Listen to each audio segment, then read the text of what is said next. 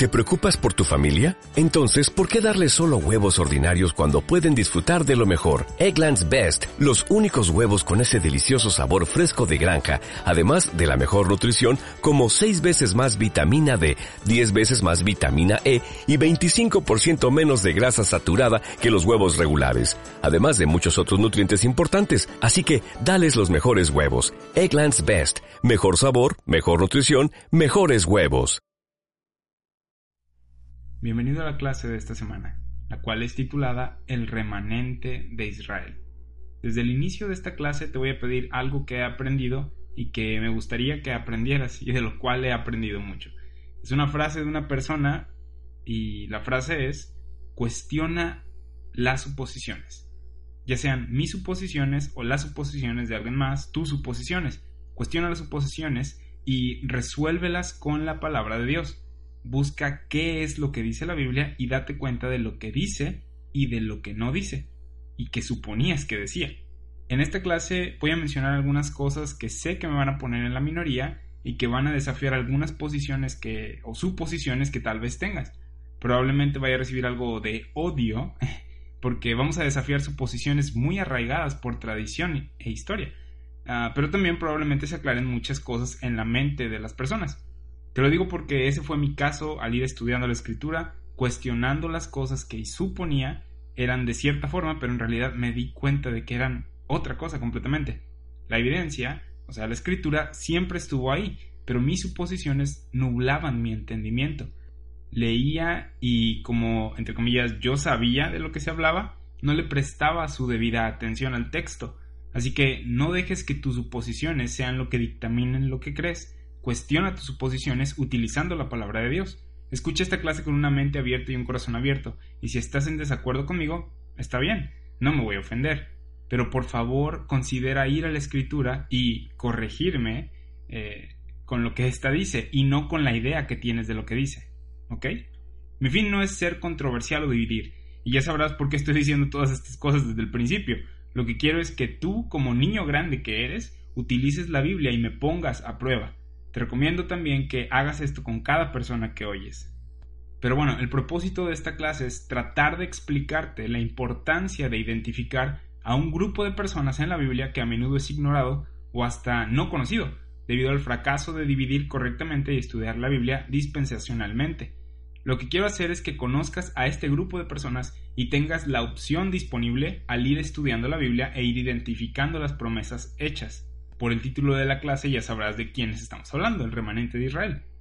Pero al acercarnos a la escritura, las preguntas que debemos hacernos son ¿a quién o a quiénes les habla Dios? ¿Por medio de quién está hablando? ¿Y quiénes somos nosotros en relación al Señor? Nosotros nos llamamos cristianos, pero ¿qué significa eso? ¿Cuál es nuestra función? ¿Cuál es nuestro propósito? ¿Qué debemos hacer? ¿Cuál es nuestra información o comisión de parte de Dios? Estas son preguntas importantes que los cristianos debemos responder con la palabra. Obviamente lo más importante es entender la salvación y cómo está bien a nosotros, que Cristo murió por, nuestros pecados y resucitó de los muertos. Entender y creer el Evangelio es lo más importante, pero ¿quiénes somos nosotros como cristianos? ¿Qué significa esto? ¿Y cuáles son nuestras instrucciones? Y aquí es donde los cristianos se dividen. Aquí es donde los cristianos tienen diferentes ideas, ideas que sacan de la escritura. Ahora, sería tonto de mi parte decir que solo yo tengo la verdad, o que solo yo puedo llegar a la verdad. Muchas personas tienen la Biblia, muchas personas leen la Biblia y muchas personas estudian la Biblia. Algunos llegamos a conclusiones similares y otros no. Lo que se quiere hacer en esta clase es identificar las diferentes interpretaciones que andan por ahí y tratar de, identificar lo que dice la Biblia verdaderamente. ¿Sí? Entonces, la evidencia está ahí y estoy seguro que probablemente has leído estos versículos, pero tus suposiciones probablemente han nublado el entendimiento o, han corrompido lo que el texto eh, está diciendo verdaderamente.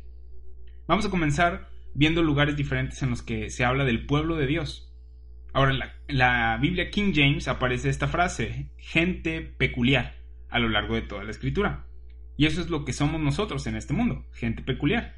En Éxodo 19.5 es la primera vez que esta frase aparece y aparece en la King James como gente peculiar. En la Reina Valera dice especial tesoro. En este capítulo se le está hablando a Israel en Éxodo 19, que es el primogénito de Dios según Éxodo 4:22. La nación de Israel nació cuando Dios la sacó de Egipto y mientras iban en el desierto Dios les dio lecciones de dependencia y confianza en Él. Después llegaron al monte Sinaí y Dios les dio la ley. En Éxodo 19 vemos el comienzo del pacto mosaico. Vamos a leer Éxodo 19, versículos 5 y 6. Dice, ahora pues si dieres oído a mi voz y guardareis mi pacto, vosotros seréis mi especial tesoro sobre todos los pueblos, porque mía es toda la tierra, y vosotros seréis, me seréis un reino de sacerdotes y gente santa. Estas son las palabras que dirás a los hijos de Israel. Dios le dijo a Moisés que le dijera a Israel estas palabras y no a todo el mundo, solo a Israel. Les dijo que podían ser gente peculiar, un especial tesoro sobre todos los pueblos, cumpliendo lo que Él les dijera. La mayoría de las personas que leen la Biblia se dan cuenta de que hay una nación de Israel a la que se le dio una ley para que la cumpliera, y se les dio esta promesa de ser gente peculiar entre los demás pueblos. También se les prometió un gobierno sobre la tierra. La mayoría de los cristianos que leen la Biblia pueden identificar esto. Israel, ley, tierra. Sabes, las cosas que nos unen a nosotros los cristianos son más de las que nos separan. Mucho de lo que separa a los cristianos es el cómo leen e interpretan la Biblia. Muchos dicen, todos tienen su propia interpretación, lo cual es verdad, todos tienen su propia interpretación. Sin embargo, la pregunta es, ¿cuál es la correcta? ¿Cuál tiene más sentido con toda la escritura? Vamos a Deuteronomio capítulo 14, y ahí vamos a ver unas cosas que el pueblo de Israel puede o no comer. Y la razón por la que Dios les da estas reglas es porque eran un pueblo santo, separado para el propósito de Dios. Y en Deuteronomio 14.2 dice, porque eres pueblo santo a Jehová tu Dios, y Jehová te ha escogido para que le seas un pueblo único de entre todos los pueblos que están sobre la tierra. De entre todas las naciones de la tierra, Dios toma a la nación de Israel y les da estas reglas de comida. En Deuteronomio se vuelve a repetir la ley antes de que el pueblo de Israel entre a la tierra prometida y en el capítulo 26, versículo 18 y 19 dice, y Jehová ha declarado hoy que tú eres pueblo suyo. En la King James dice gente peculiar. Jehová ha declarado hoy que tú eres gente peculiar, gente suya, su pueblo suyo, suyo, de su exclusiva posesión como te lo ha prometido, para que guardes todos sus mandamientos a fin de exaltarte sobre todas las naciones que hizo, para loor y fama y gloria, para que seas un pueblo santo a Jehová tu Dios como él ha dicho. Vemos esta frase repetirse, gente peculiar, pueblo suyo. En Éxodo y Deuteronomio vemos a una nación con una ley y se le promete estar por encima de las demás naciones de la tierra. Este es el Antiguo Testamento, el Antiguo Pacto. Esto no es una posición de desacuerdo entre cristianos. La mayoría de los cristianos dirán que eso es lo que significa. Antiguo Testamento es igual a Israel, la ley y la tierra.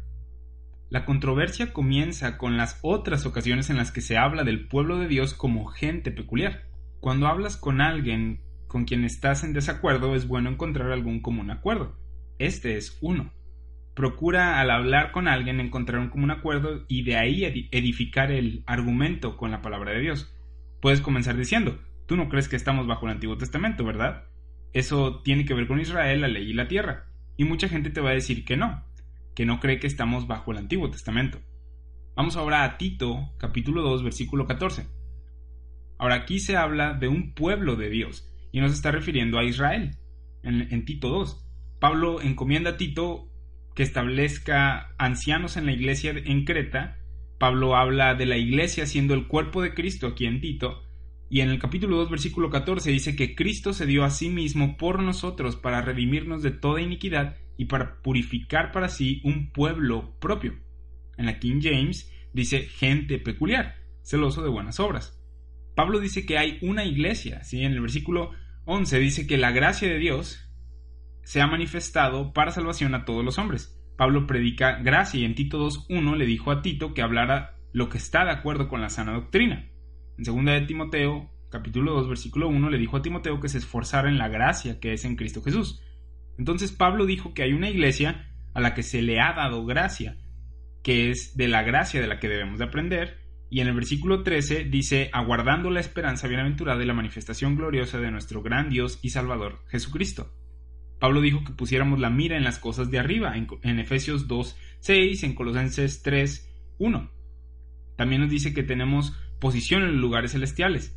Lo que quiero es que notes que Pablo no dijo que se nos ha prometido una posición en la que estamos sobre todos los demás pueblos de la tierra, sino que Dios mediante Jesucristo, nos ha dado una posición en el cielo.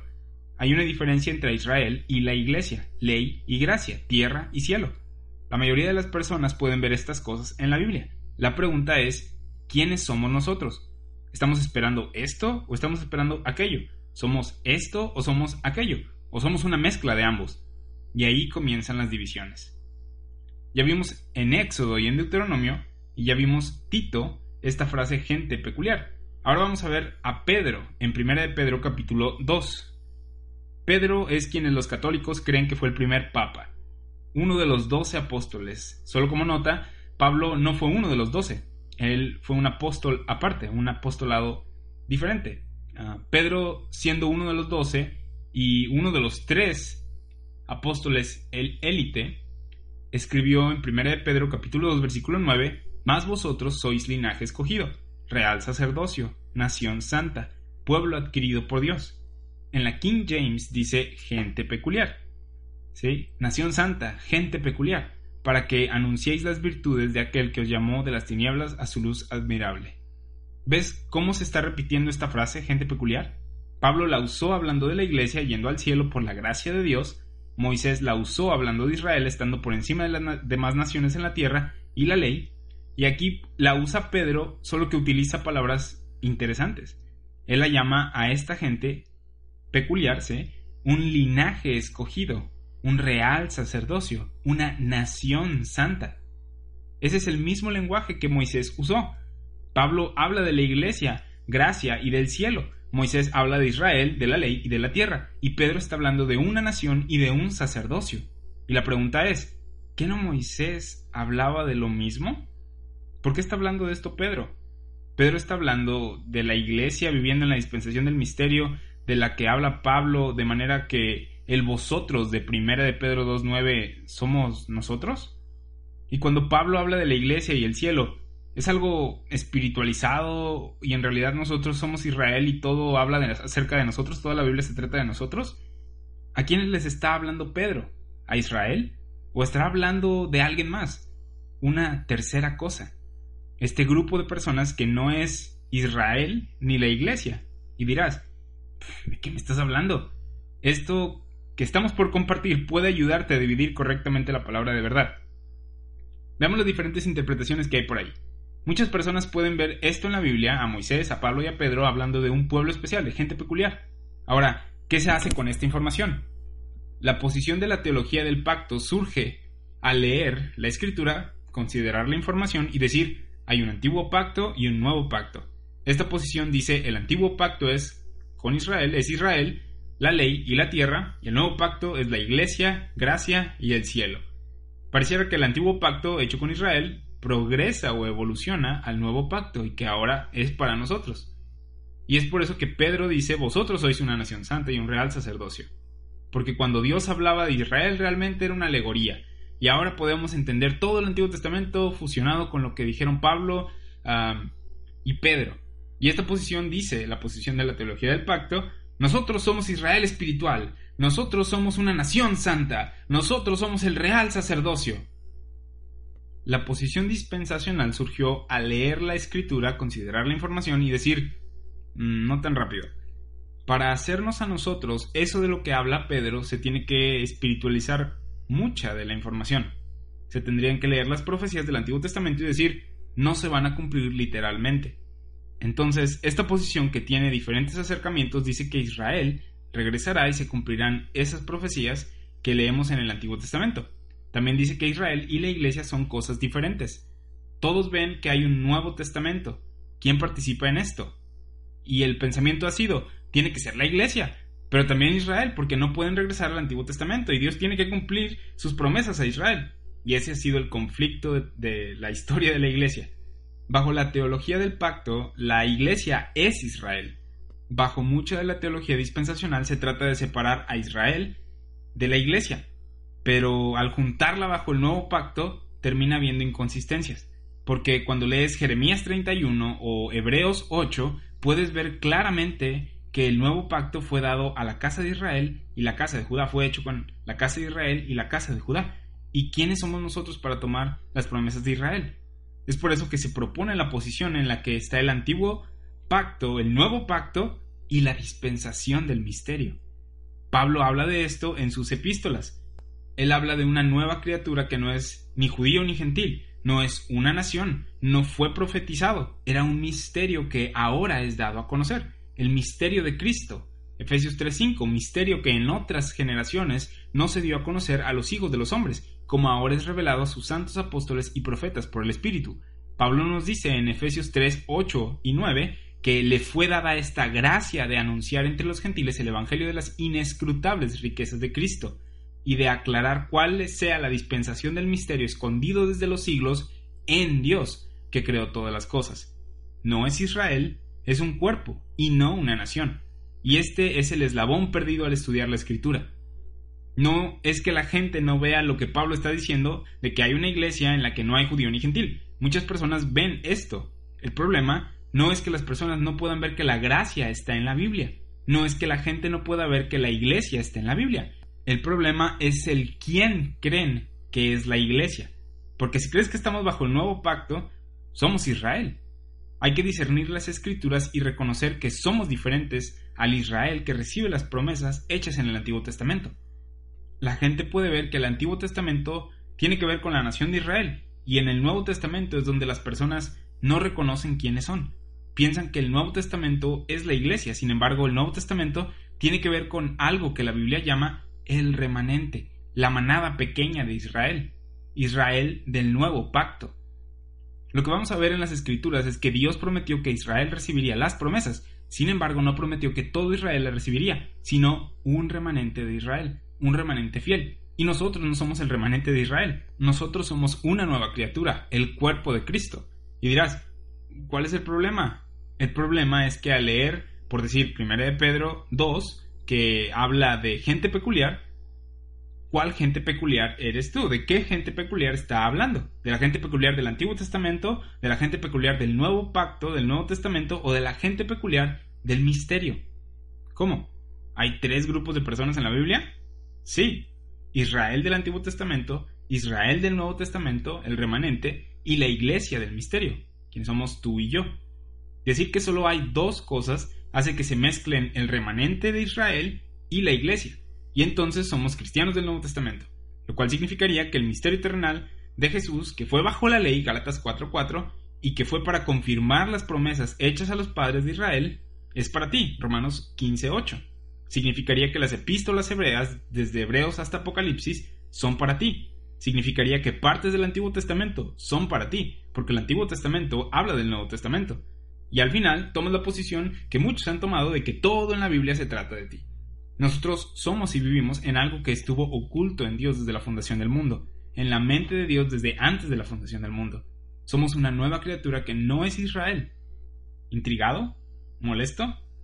Vamos a seguir. Vamos a aclarar quién y qué es el remanente. La palabra remanente simplemente significa aquello que queda después de que algo sucede al todo. Por ejemplo, si compro una pizza de 8 rebanadas y me como 7, la rebanada que queda sería el remanente, lo que queda. Lo que vamos a ver al estudiar las profecías del Antiguo Testamento es que cuando Dios le hizo promesas a Israel de que serían un reino de sacerdotes y que serían su tesoro especial, aprendemos que no todo Israel es el que recibe las promesas, sino un remanente. ¿Cómo? Si lees el Antiguo Testamento, te vas a dar cuenta de que en la historia de Israel hubo juicio que Dios trajo sobre su propio pueblo. No fue que Dios les dijo, ustedes son mi pueblo y todo es miel sobre hojuelas. No, el juicio de Dios estuvo sobre Israel repetidas veces debido a que ellos desobedecieron la ley repetidas veces, y como resultado, gente murió en Israel, por la ira de Dios, por el juicio de Dios. ¿Recuerdas la historia de Israel en el desierto después de salir de Egipto? Israel sale de Egipto, anda en el desierto por 40 años, no toma 40 años llegar de Egipto a Israel. Así que anduvieron vagando por el desierto 40 años. ¿Pero por qué?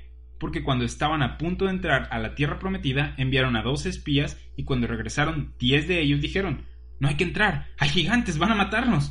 Pero los otros dos espías, Caleb y Josué, decían, Vamos, tenemos a Dios de nuestro lado, hay que pelear. Los diez persuadieron a la nación para no entrar y debido a eso, Dios les dijo, Todos van a morir en el desierto. Ese fue su castigo. ¿No quieren entrar? No van a entrar les dio lo que quisieron. y vagaron por el desierto hasta que esa generación murió, sus hijos fueron los que entraron a la tierra prometida y esa generación este pues murió y el remanente, lo que quedó después de que estas personas murieron, entró a la tierra prometida. Lo que quedó de Israel después de que esta generación incrédula murió. Ese es el primer ejemplo de Dios demostrando que no todo Israel recibiría la promesa, sino el remanente, los fieles que queden. Podemos ver esto a lo largo de la escritura. Podemos ver esto, este principio, incluso con Noé. Dios le dijo a Eva que la simiente de la mujer aplastaría la cabeza a la serpiente. ¿Y qué hubiera pasado si Dios hace desaparecer a todos de la faz de la tierra con el diluvio? Habría mentido porque no habría sido la simiente de Eva. Tenía que salvar a alguien. Dios salvó solo a ocho y esos no son muchos. Ellos fueron lo que quedaron después del juicio, el remanente de la humanidad. Lo salvó para poder cumplir su promesa. Y vemos esto a lo largo de la historia de Israel. Algo que no consideramos mucho al delinear la Biblia en una línea de tiempo es lo que pasó en el periodo entre David y Jesús. Te preguntarás, ¿qué pasó durante ese tiempo? Muchas cosas.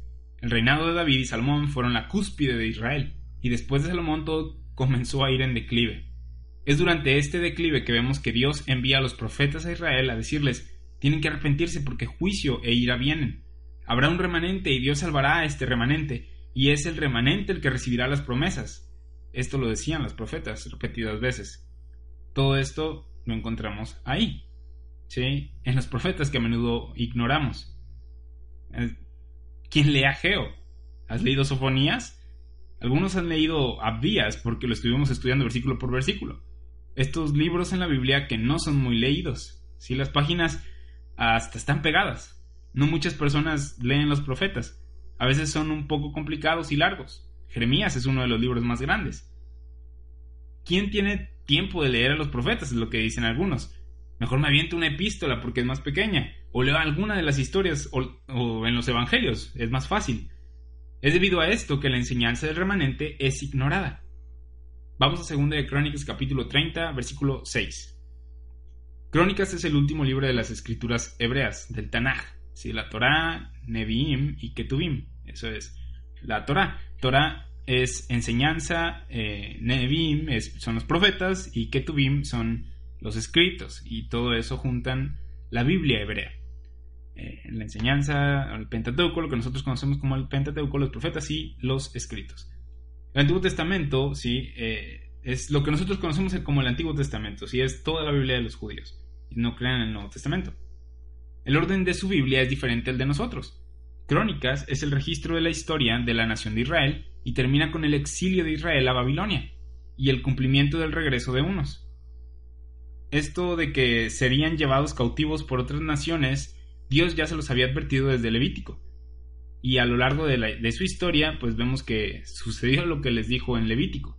De hecho, mira el último capítulo de Segunda de Crónicas para que veas la actitud de Dios y la actitud del pueblo antes de que sucediera la dispersión de Israel por Asiria y Babilonia. Vamos a Segunda de Crónicas capítulo 36, versículo 15 y 16. Y dice, y Jehová Dios, el Dios de sus padres, envió constantemente palabra a ellos por medio de sus mensajeros, porque él tenía misericordia de su pueblo y de su habitación. Mas ellos hacían escarnio de los mensajeros de Dios, y menospreciaban sus palabras, burlándose de, los, de sus profetas, hasta que se subió, hasta que subió la ira de Jehová contra su pueblo, y no hubo ya remedio. Entonces, el juicio que les llegó no fue algo sin advertencia. Dios se los dijo desde el desierto.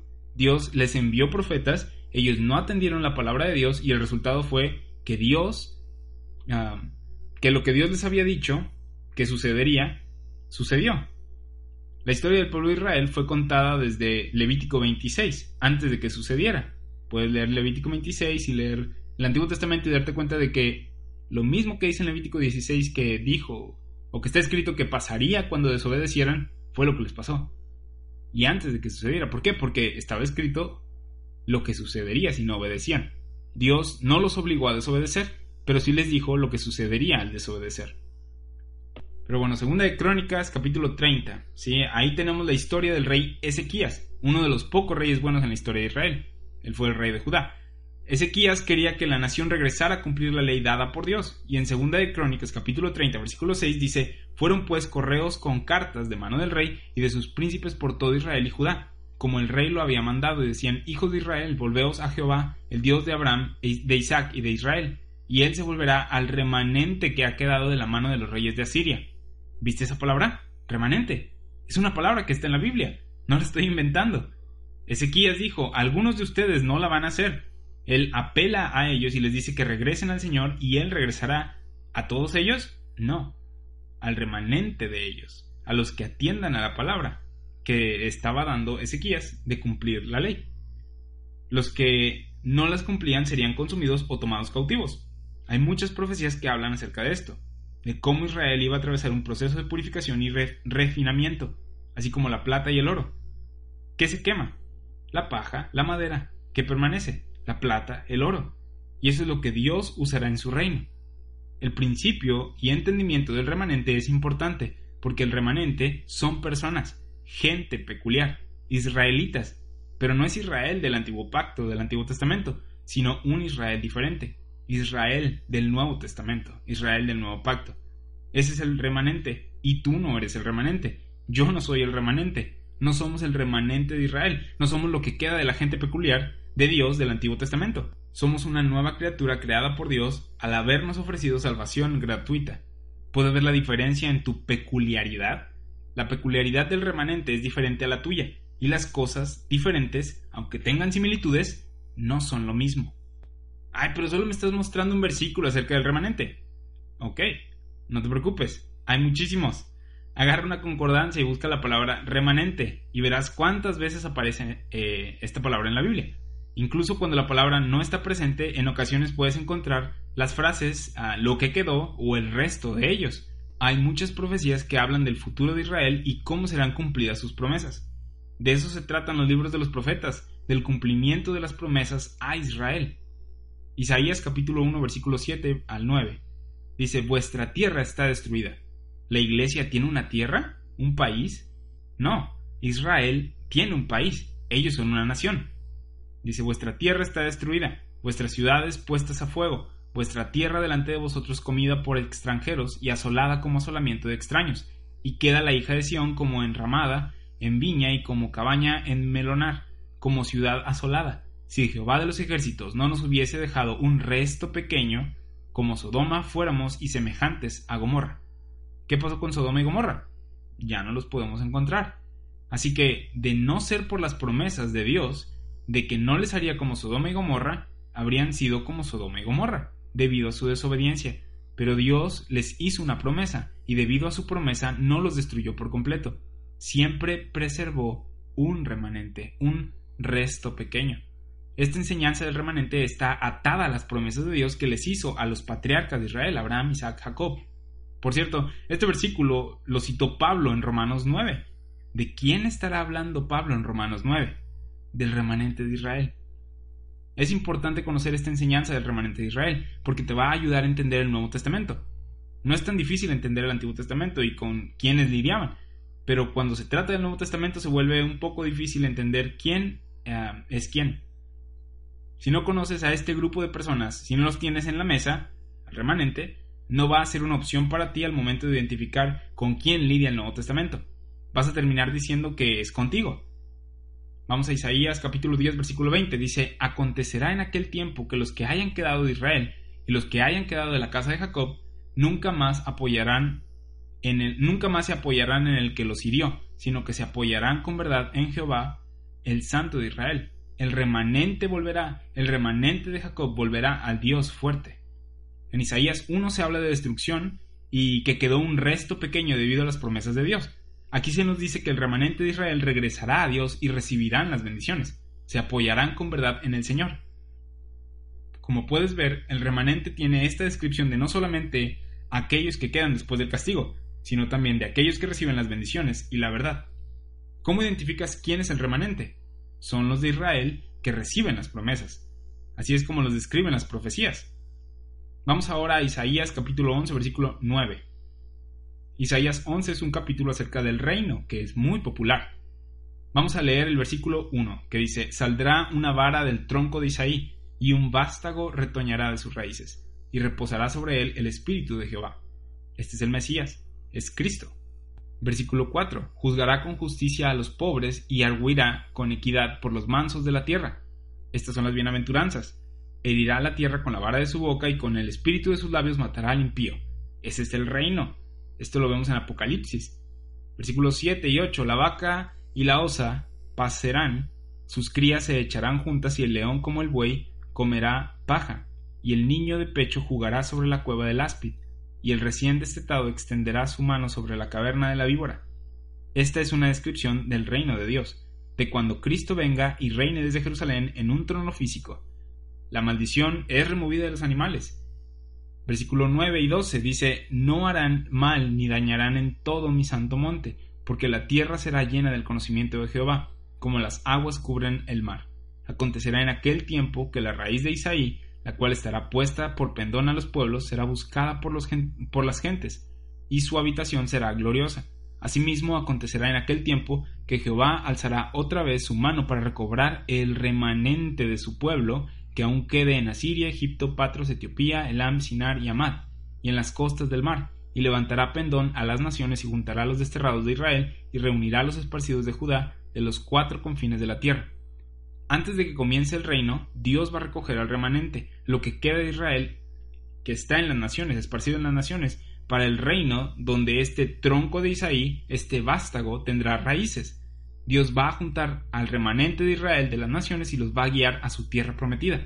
De la misma manera en la que Moisés ah, fue enviado a Israel en, en una nación gentil y los juntó y los sacó de Egipto y los trajo a la tierra prometida, el Mesías va a juntar al remanente de Israel y lo guiará hacia la tierra prometida.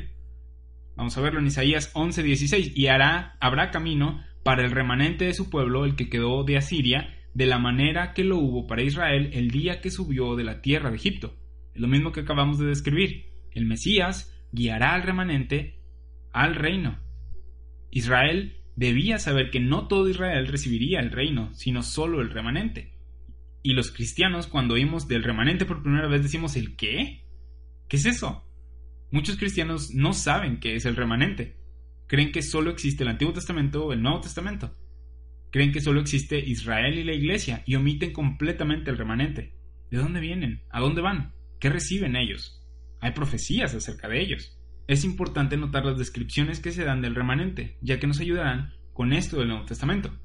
Una de las descripciones que ya vimos es que Dios los sacará de las naciones y los juntará, en Isaías 37 vemos una descripción del remanente como un árbol. Isaías 37, versículo 31 dice, Y lo que hubiere quedado de la casa de Judá y lo que hubiere escapado, volverá a echar raíz abajo y dará fruto arriba, porque de Jerusalén saldrá un remanente, y del monte de Sión los que se salven. El celo de Jehová de los ejércitos hará esto. Esto nos está hablando de un remanente regresando, echando raíces y dando fruto.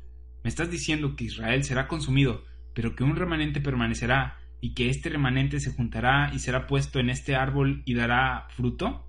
Sí. ¿Te suena familiar? ¿Cuál es uno de los pasajes más difíciles de entender en las epístolas de Pablo? Romanos 11, donde se habla del olivo silvestre.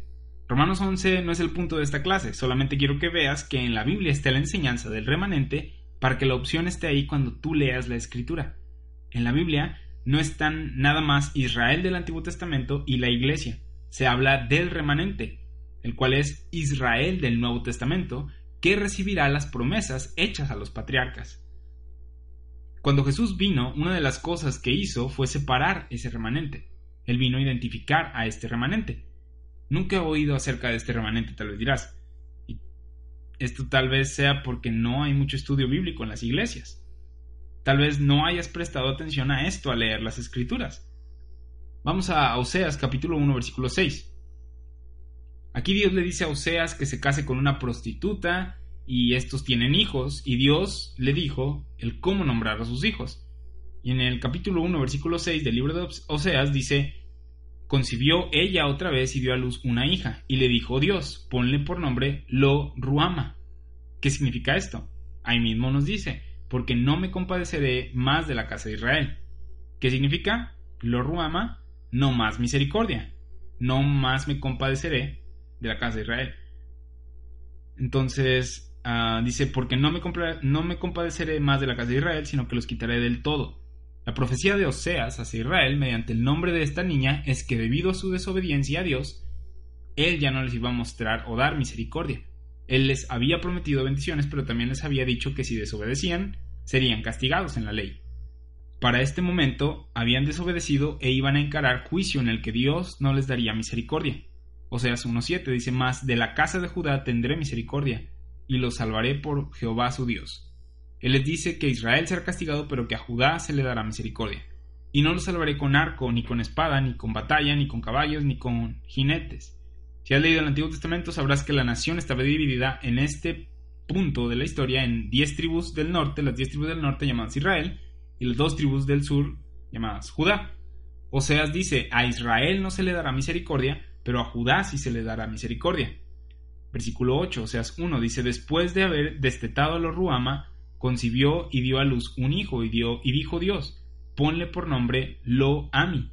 ¿Qué significa esto? Ahí mismo lo dice, porque vosotros no sois mi pueblo, ni yo seré vuestro Dios.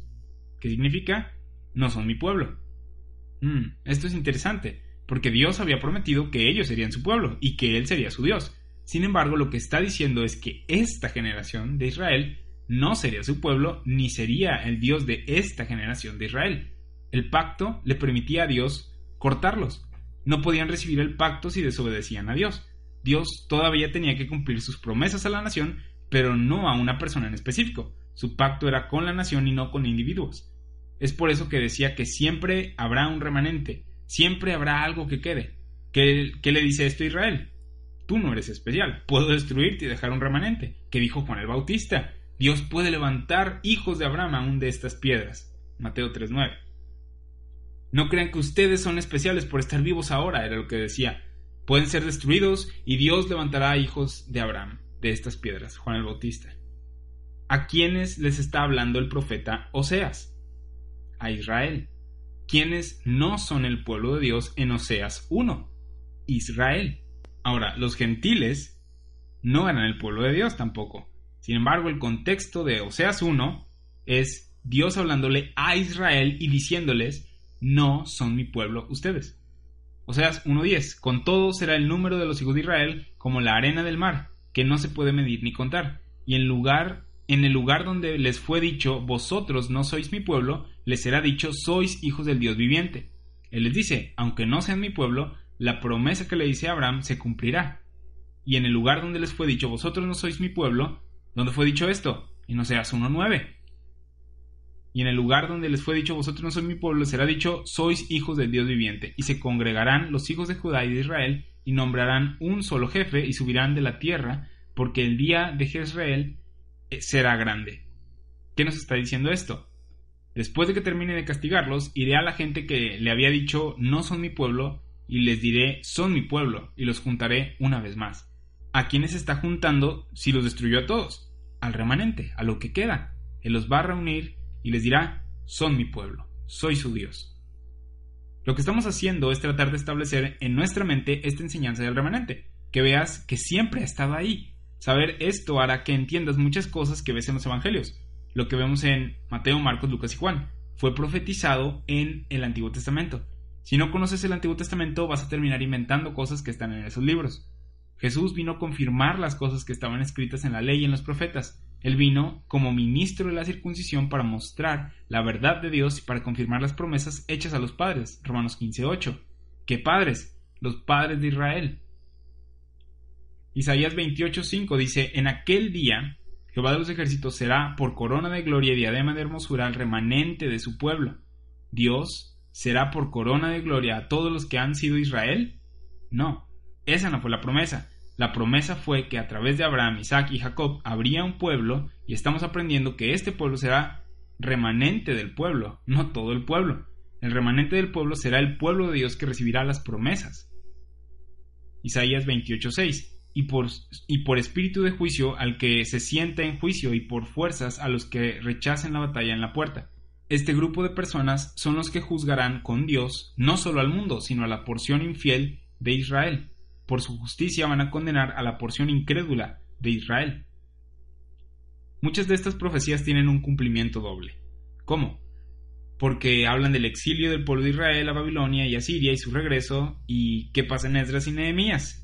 Son libros que registran eh, el regreso del remanente del pueblo de Israel a su tierra después de su exilio y reconstruyen el templo y la nación. No toda la nación regresó, sino un remanente. Jeremías profetiza de este tiempo en el que Israel no solo estaba dividido en norte y sur, sino que también estaba dividido por los obedientes y desobedientes. Jeremías 23.1 dice, Hay de los pastores que destruyen y dispersan las ovejas de, mi rebaño, dice Jehová. Pastores siendo líderes. Se, supone que estos líderes debían de traer al pueblo a la ley de Dios, y en lugar de esto, ¿qué hacían? Dividían a la nación, esparcían a las ovejas. Versículo 2, Jeremías 23. Por tanto, así ha dicho Jehová, Dios de Israel, a los pastores que apacientan mi pueblo. Vosotros dispersasteis mis ovejas y las espantasteis, y no las habéis cuidado. He aquí que yo castigo la maldad de vuestras obras, dice Jehová. ¿Con quiénes está hablando? Israel. No les está hablando a los gentiles, sino a su pueblo escogido. Él les dice, voy a visitar a sus maestros y los voy a destruir. Versículo 3, Jeremías 23, versículo 3 y 4 dice, y yo mismo recogeré el remanente de mis ovejas de todas las tierras a donde las eché, y las haré volver a sus moradas, y crecerán y se multiplicarán, y pondré sobre ellas pastores que las apacienten, y no temerán más, ni se amedrentarán, ni serán menoscabadas, dice Jehová. ¿Ya habías oído este versículo siendo predicado o aplicado a ti? Yo sí. Yo lo oí siendo predicado y diciendo que está hablando de la iglesia. No está hablando de la iglesia, sino de Israel, del remanente no es una apertura de las promesas de Dios a todo el mundo. Él está diciendo, voy a destruir una porción de, ustedes y al remanente de Israel, lo que quede de ustedes, voy a juntarlo, poner pastores sobre ellos que sí les enseñen bien y darles las promesas, cumplírselas. Esto es para cumplir su propósito de Israel siendo una nación sobre las demás naciones. No hemos hablado de gentiles.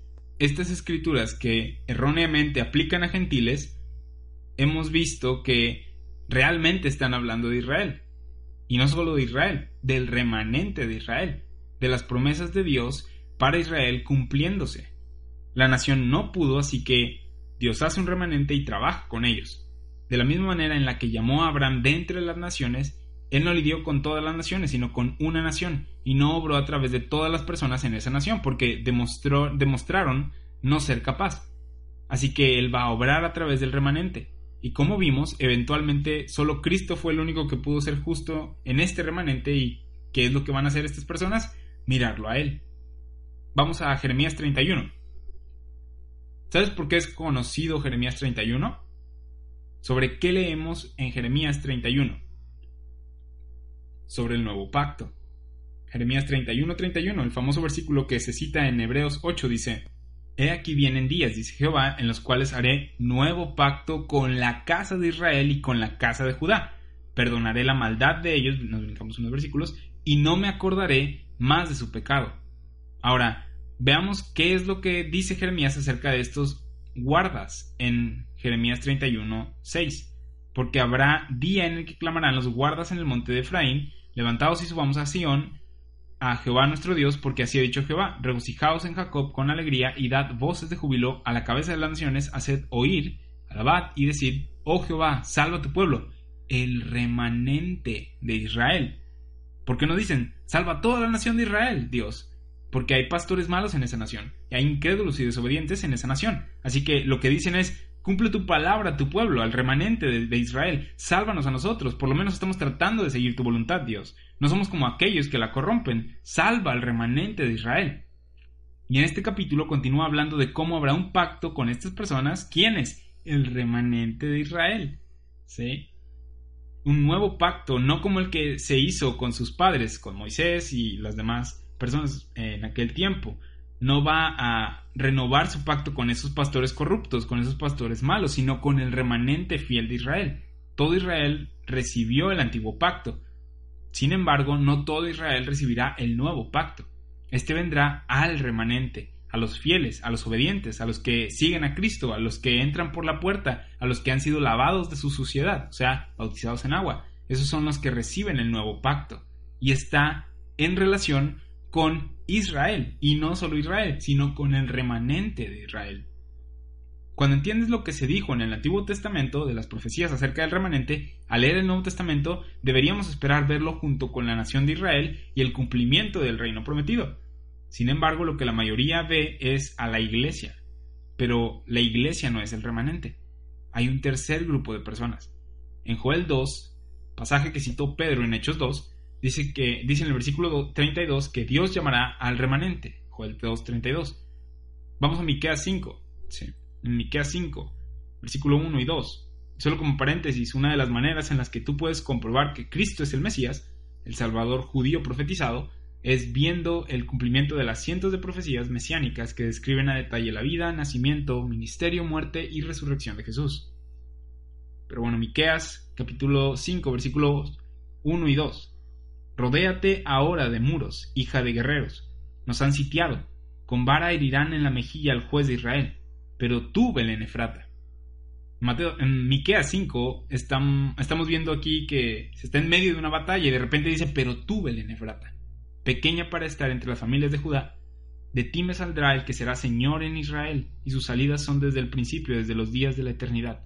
Este es el Mesías, Cristo viniendo a salvarlos, y se profetizó dónde nacería, Belén Efrata.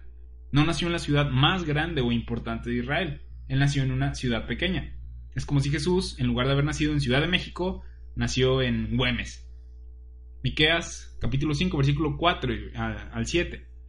Y él estará y apacentará con poder de Jehová, con grandeza del nombre de Jehová su Dios, y morarán seguros, porque ahora será engrandecido hasta los fines de la tierra, y este será nuestra paz.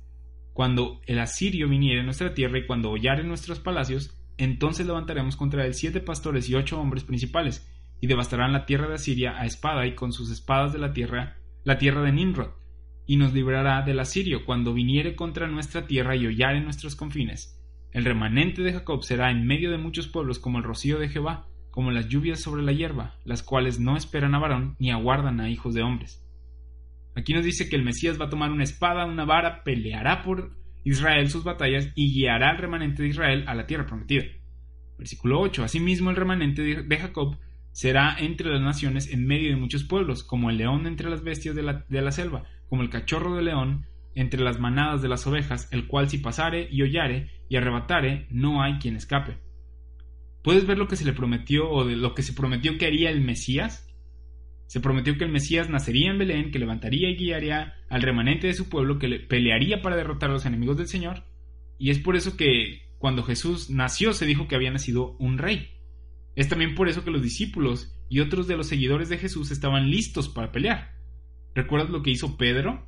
Le cortó la oreja a alguien. ¿Por qué? Porque entendían esa parte del rol del Mesías. Pero, ¿qué hay de Jesús y el remanente? Jesús vino a identificar a este remanente fiel. Jesús dijo en Mateo 10, 5 y 6, después de haber escogido a sus doce discípulos, dice Mateo 10, 5, 6, por camino de gentiles no vayáis, y en ciudad de samaritanos no entréis, sino id antes a las ovejas perdidas de la casa de Israel. ¿Por qué? Porque el reino no estaba aquí todavía, no está aquí todavía, no había llegado el nuevo pacto, pero les dijo, yo soy el Cristo, ustedes son mi remanente escogido y tenemos que ir a Israel primero. Ahí es donde están los pastores malos. Vamos a identificar quiénes son los fieles en Israel que entrarán en el nuevo pacto. Vamos a identificar quién entra al remanente. Él les dijo que fueran a las ovejas perdidas de la casa de Israel y vieran quién seguía su voz. ¿Qué pasa si lo seguían? Entraban al reino. ¿Qué pasa si no lo seguían? Eran consumidos. Ya hablamos en clases pasadas de cómo Juan el Bautista habló acerca de esto. Él dijo en Mateo 3:11, yo a la verdad os bautizo en agua para arrepentimiento, pero el que viene tras mí, cuyo calzado yo no soy digno de llevar, es más poderoso que yo. Él os bautizará en Espíritu Santo y fuego. ¿Qué es esto del fuego?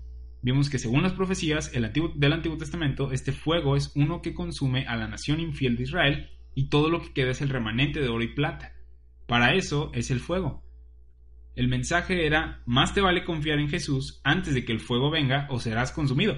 Esa también es la idea de Hebreos 12, donde dice, Dios es fuego consumidor. Ya vimos el ejemplo de Mateo 10, 5 y 6, en el que les pidió que fueran a Israel primero y no fueran por el camino de los gentiles. En Mateo 15, 24, una mujer gentil vino a él y le dijo, Jesús, no soy enviado sino a las ovejas perdidas de la casa de Israel. ¿Por qué? Porque quiere que Israel sea salvo, sí, pero también estaba llamando particularmente a un remanente. Muchas veces se cita Lucas 2.2 para decir que vivimos en el reino. Esto era algo que estaba siendo ofrecido, un reino de paz con Cristo como el Mesías. Sin embargo, fue pospuesto, porque en su mayoría el pueblo de Dios de ese tiempo rechazó al rey, tropezaron con Cristo, la piedra de tropiezo. Jesús mismo dijo en Lucas 12:51, ¿pensáis que he venido para dar paz en la tierra? Os digo, no, sino disensión, división. ¿Qué? Yo pensaba que Jesús vino a amar a las personas y a perdonar a las personas y que los niños vinieran a Él. Sí, pero también estaba creando un remanente. Juan 1, 11 y 12 dice, a lo suyo vino y, los suyos no le recibieron, mas a todos los que le recibieron, a, los que creen en su nombre, les dio potestad de ser hechos hijos de Dios. Él vino y a los que lo recibieron les dio potestad de ser hechos hijos de Dios, pero a los que no, les dio una espada. Él vino a dividir incluso en una misma casa, de la misma masa. lenguaje de Romanos 9. ¿Me sigues o no? Era lo que estaba diciendo. ¿Eres parte del remanente o no? Estoy tratando de cumplir la promesa de mi reino, Jesús decía, pero no puedo hacerlo sin identificar primero al remanente que recibirá el reino. Él vino para que tuvieran fe en él y el que tuvo fe en él era parte del remanente y lo siguieron. Y los que no lo seguían eran consumidos o serían consumidos. El remanente no es quien tú eres, a ti no se te prometió un reino aquí en la tierra. No eres parte de Israel, no eres lo que queda de Israel, el remanente. De hecho, eres la mayoría del mundo, gentiles. Es por eso que Jesús les decía a sus seguidores, yo soy el buen pastor, y ustedes son mis ovejas, si oyen mi voz y me siguen. No se preocupen por lo que comerán o vestirán, síganme. Así como Moisés le dijo al pueblo de Israel cuando salieron de Egipto, y cuando estaban en el desierto Dios proveyó comida y vestido, Jesús dijo durante su ministerio terrenal a sus seguidores, yo voy a guiarlos por el desierto, voy a guiarlos por horno de fuego y proveeré protección, comida y vestido. En Lucas 12, 31, 32 les dice a sus seguidores, buscad el reino de Dios, y todas estas cosas os serán añadidas. No temáis, manada pequeña. Ahora, no leas demasiado rápido esta frase que olvides lo que significa. ¿Recuerdas lo que dijeron Isaías y Jeremías? ¿Recuerdas cuando Dios dijo en el Antiguo Testamento que juntaría a las ovejas que oían su voz a un pequeño remanente?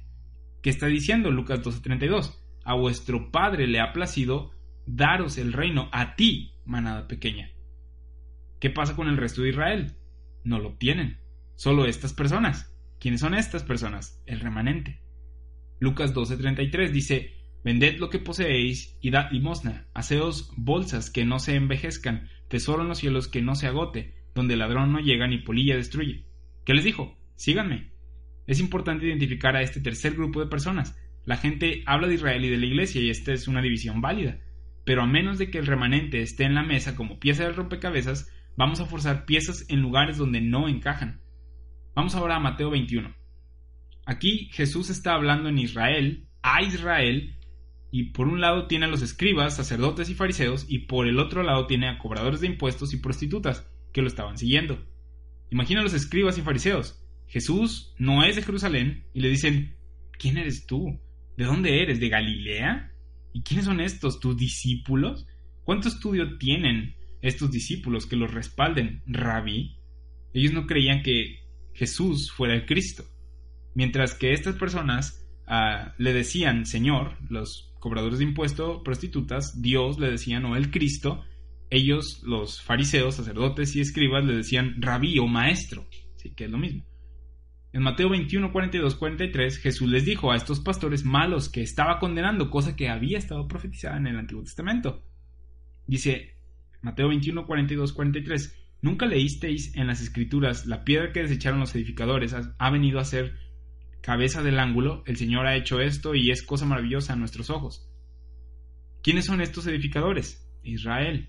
Ellos iban a edificar el reino. La piedra vino a Israel, el Mesías, y los edificadores, fariseos, los escribas, los ah, sacerdotes, la rechazaron a esta piedra. ¿Quién recibió la piedra? El remanente. Por tanto os digo, seguimos la lectura, a ustedes edificadores, escribas, sacerdotes y fariseos, que me han rechazado a mí la piedra, les dice, el reino de Dios será quitado de vosotros, escribas, sacerdotes y fariseos, y será dado a ¿quién? Y aquí casi todos responden a la iglesia. Sin embargo, esta declaración no tiene fundamento, esta suposición no tiene fundamento. ese que le será dado a gente que produzca los frutos de él, del reino. La palabra para gente en el griego es la palabra etnos. Esta palabra es usada para hablar de las naciones. La palabra gentiles significa naciones. Aquí esta palabra está en singular, hablando de una nación, y no en plural, como si hablase de muchas naciones. Sabiendo esto, leemos Mateo 21:43, el reino será quitado de vosotros y será dado a una nación que produzca los frutos de él. ¿Los frutos del qué? Del reino. Entonces, ¿qué es lo que está diciendo? Que el reino será dado a una nación. ¿A qué nación? A la nación dentro de la nación, a Israel fiel, al remanente de Israel. Ahora, ¿qué es lo que no está diciendo? Que el reino es dado a la iglesia y que Israel ha quedado en el olvido. La iglesia no es una nación, sino un cuerpo, una nueva criatura en la que no hay nacionalidad, no hay judío ni gentil en el cuerpo de Cristo. El reino siendo dado al remanente es lo que las profecías del Antiguo Testamento dijeron, que el reino sería quitado de los incrédulos en Israel y sería dado a, los creyentes en Israel. Él consumirá las ramas que no estén dando fruto y le dará el reino a las ramas que sí el fruto del reino. ¿Quiénes son estas ramas? El remanente. Incluso hoy en día hacemos esto. No, eh, tienes un árbol, cortas las ramas que no producen fruto y ¿qué pasa con las ramas que quedan? Con el remanente, florecen. Ese era el tema profético. Jesús vino a cortar esas ramas muertas y dejó que el remanente diera fruto. Así que le da el reino al remanente, a la nación dentro de la nación, a Israel, fiel, quienes formaban parte de este remanente en el tiempo de Jesús. Los doce apóstoles, los seguidores de Jesús, la gente del día de Pentecostés que, que recibió el Espíritu Santo. Ese día Pedro, los apóstoles, los 120, y eh, Pedro se paró frente a Israel y les predicó. ¿Por qué? Porque la nación de Israel había apostatado, habían abandonado la fe. Israel había rechazado a Jesús y lo que les decía Pedro era que se arrepintieran y fueran bautizados porque Cristo regresaría y si no lo hacían ellos, si no se arrepentían y eran bautizados, él no iba a estar contento, no iba a regresar contento, sino en juicio. Cuando regrese lo hará destruyendo. Es por eso que predicó en Hechos 2.38, arrepentidos y bautícese cada uno de vosotros en el nombre de Jesucristo para perdón de los pecados.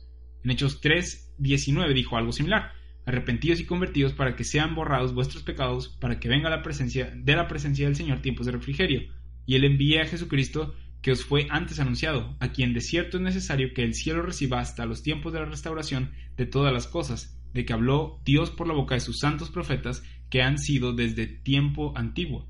Desde tiempos antiguos los profetas habían hablado acerca de Hechos 3, de Jesús y del remanente de su pueblo. Hechos 3, 22, 23. Porque Moisés dijo a los padres, El Señor vuestro Dios os levantará profeta de entre vuestros hermanos como a mí. A él oiréis en todas las cosas que os hable, y toda alma que no oiga a aquel profeta será desarraigada del pueblo. Un momento. Si no escuchamos a este profeta del que habla Moisés, ¿seremos destruidos? decía el pueblo de Israel. Si somos destruidos, ¿quién va a quedar? El remanente. Gente que cree que Jesús es el profeta del que habló Moisés, el Cristo. ¿Puedes ver que si prestas atención fácilmente encuentras esta enseñanza del remanente en la Biblia? Ahora, ¿dónde encontramos este remanente? En el Antiguo Testamento, en Mateo, Marcos, Lucas y Juan, al principio de Hechos, así que cuando vamos a 1 de Pedro capítulo 1, 1 y leemos que les escribe a los expatriados de la dispersión entre los gentiles, a los judíos esparcidos entre los, entre los gentiles que creen que Jesús es el Cristo y les dice a estas personas en 1 de Pedro 2.9, vosotros sois linaje escogido, real sacerdocio, nación santa, ¿de quiénes está hablando? Del remanente. Vamos a retroceder unos cuantos versículos para poner este versículo 9 en contexto. Primera de Pedro 2.4 dice, acercándonos, acercándoos a él, piedra viva, desechada ciertamente por los hombres, mas para Dios escogida y preciosa. Jesús es la piedra preciosa. Eso es lo que vemos en los profetas y lo que vimos en Mateo 21. Primera de Pedro 2.5 Vosotros también como piedras vivas sed edificados como casa espiritual y sacerdocio santo, para ofrecer sacrificios espirituales aceptables a Dios por medio de Jesucristo. Ahora, la iglesia de Cristo bajo la dispensación de la gracia no ofrece ningún sacrificio a Dios. No hay lugar para un altar en el cuerpo de Cristo. Un altar es un lugar donde dejas cosas y sacrificas algo a Dios. Y lo único que tenemos como sacrificio delante de Dios es a Jesucristo. No tenemos necesidad de un altar en el que dejemos algo para que Dios pueda aceptarnos. No hay sacrificio que puedas dar, físico o espiritual. Cristo lo hizo todo. Estas personas están ofreciendo sacrificios espirituales. ¿Por qué? Porque si no hacen las obras dignas de arrepentimiento, no son parte del remanente y son consumidos. Tú no estás en el remanente, tú no estás en una nación, no se te ha prometido la tierra, tú no estás en, en esto, tú estás en un cuerpo, el cuerpo de Cristo, por la gracia de Dios. Primera de Pedro 2.6, por lo cual también contiene la escritura, y aquí pongo en Sion la principal piedra del ángulo escogida, preciosa, y el que creyere en él no será avergonzado. Esto es lo mismo que Jesús le dijo a Israel, incrédulo, solo que Pedro no le habla a Israel incrédulo, sino a Israel creyente, al remanente. Y les dice, ustedes se aceptaron la piedra, ellos se tropezaron con ella. Primera de Pedro 2.7 dice, para vosotros, pues, los que creéis, Él es precioso, pero para los que no creen, la piedra que los edificadores desecharon ha venido a ser la cabeza del ángulo. ¿Ves lo que está diciendo? Lo mismo que vimos anteriormente. Las profecías hablaron de esto, Jesús habló de esto, Pedro habló de esto. Pedro está diciendo, lo que los escribas y fariseos no obtuvieron, a ustedes es dado. ¿A quiénes? Al remanente. Primera de Pedro 2.8 dice, y piedra de tropiezo y roca que hace caer porque tropiezan en la palabra, siendo desobedientes, a lo cual fueron también destinados. ¿Cómo que destinados? Porque la profecía decía que así pasaría. Primera de Pedro 2.9, mas vosotros sois linaje escogido, real sacerdocio, nación santa, pueblo adquirido por Dios, el remanente, gente peculiar. A ellos les está hablando. Primera de Pedro 2.10, vosotros que en otro tiempo no erais pueblo, pero que ahora sois pueblo de Dios. ¿Recuerdas esto? ¿Qué está haciendo Pedro? Citando Oseas 1. ¿De quiénes está hablando Oseas? Si fuiste a un seminario o alguna escuela bíblica, probablemente vayas a decir, a la iglesia. Pero ya vimos las escrituras, ¿no? No tenemos que adivinar o repetir lo que alguien más nos dijo. Pedro está citando Oseas 1. ¿Y de quién habla Oseas 1? Eh, ¿O de quién habla Oseas? Del remanente, de Israel. Del pueblo que no era pueblo, pero que por misericordia Dios llamó pueblo otra vez. Lo que Jesús y Pedro decían era lo que estaba en las profecías del Antiguo Testamento, pero cuando a Pablo le es revelado el misterio, él dijo, el mismo Jesús de las profecías me ha dado un misterio, un misterio que estuvo oculto desde la fundación del mundo en Dios, y el misterio que Pablo predicó no se trata de un remanente, él dijo, Cristo me ha enviado a predicar su gracia gratuita a todos los hombres alrededor del mundo, sin Israel, sin las promesas de una posición terrenal, sin la ley. Esto para crear una nueva criatura llamada el cuerpo de Cristo, que es, es salva gratuitamente por su gracia.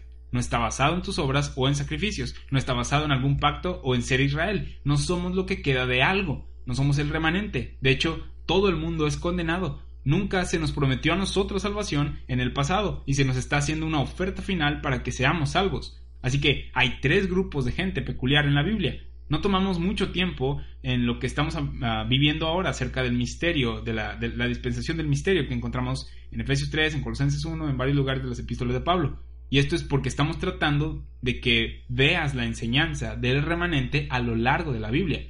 Porque me atrevo a decir que la mayoría de los cristianos no sabe de ellos o los mezcla con nosotros, con la iglesia.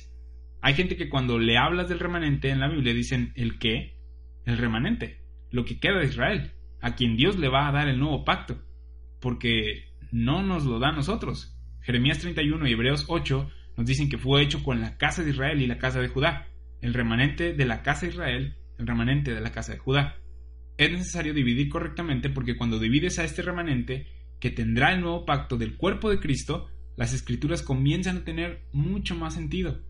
En Gálatas 2 vemos que se hace un acuerdo en el que Santiago, Pedro y Juan dicen que van a ir a la circuncisión y Pablo a la incircuncisión. En el Nuevo Testamento al final tenemos las epístolas hebreas, comenzando con Hebreos, cuyo autor es desconocido, Santiago, que escribió Santiago, Pedro, que escribió primera y segunda de Pedro, Juan, que escribió primera, segunda y tercera de Juan y Apocalipsis, Judas, que era el discípulo, era un discípulo y escribió Judas, ¿sí? estas son las epístolas hebreas. Y tenemos a Pablo después, o ahí en, un poquito antes de, de estas epístolas hebreas, el apóstol de los gentiles, quien escribió 13 epístolas dirigiéndose a nosotros específicamente. Entender de lo que habla la Biblia es tan simple como hacer las preguntas quién está hablando y a quién o a quiénes les habla. Hacer esto te va a ahorrar mucha confusión. ¿Para qué nos sirve la clase de hoy entonces? Para identificar quiénes somos en Cristo y quiénes no somos. para que puedas identificar y disfrutar de las inescrutables riquezas de Cristo dadas a ti hoy a su gente peculiar. Somos peculiares porque para nada lo merecíamos, porque nunca se nos había prometido nada y por la gracia de Dios nos ha dado toda bendición espiritual. Somos peculiares porque habiendo sido salvos por gracia y no por obras, obramos bien. El mundo dice, ¿por qué obras si no es por obras? Y respondemos, porque queremos servir a Dios aunque no tengamos que servir a Dios, porque Cristo hizo todo por nosotros y nos salvó. Para esto nos salvó, de hecho. Tito 2.14 nos dice esto, que Cristo se dio a sí mismo por nosotros para redimirnos de toda iniquidad y purificar para sí un pueblo propio, gente peculiar, celoso de buenas obras. Buenas obras por gracia. Israel del Antiguo Testamento es peculiar porque no comían puerco. El remanente, Israel del Nuevo Testamento, es peculiar porque siguen al Mesías, al reino, y reciben las promesas. Nosotros somos peculiares porque Dios no nos había prometido nada, no merecíamos nada de Dios y aún así hemos recibido toda bendición espiritual de Dios. Para mí esta clase fue muy reveladora, ¿sí? Al estar estudiando todas estas escrituras, todas estas profecías, sí dije, wow, tantas cosas que, que daba yo como supuestos que en realidad la Biblia nos dice que son otras cosas, está hablando de otra cosa. Siempre, de hecho, yo me preguntaba de, este versículo en, Hebreos 8 y en Jeremías 31, porque había oído que el nuevo pacto es para nosotros o que vivíamos en un nuevo pacto. Y entonces siempre me preguntaba yo, pero ¿por qué dice casa de Israel y casa de Judá? Oh, no, no, no importa eso. ¿Sí? Y a, medida que hemos estado estudiando Romanos, versículo por versículo, te das cuenta de cómo hay una separación y cómo estamos viendo en un tiempo diferente. Este, entonces para mí fue algo muy revelador, fue de que se me abrieron los ojos y simplemente se trata de hacer preguntas, hacerte preguntas como lo mencionaba ahorita al final, este, ¿quién está hablando? ¿A quién les está hablando? Y es lo que Dios está haciendo hoy.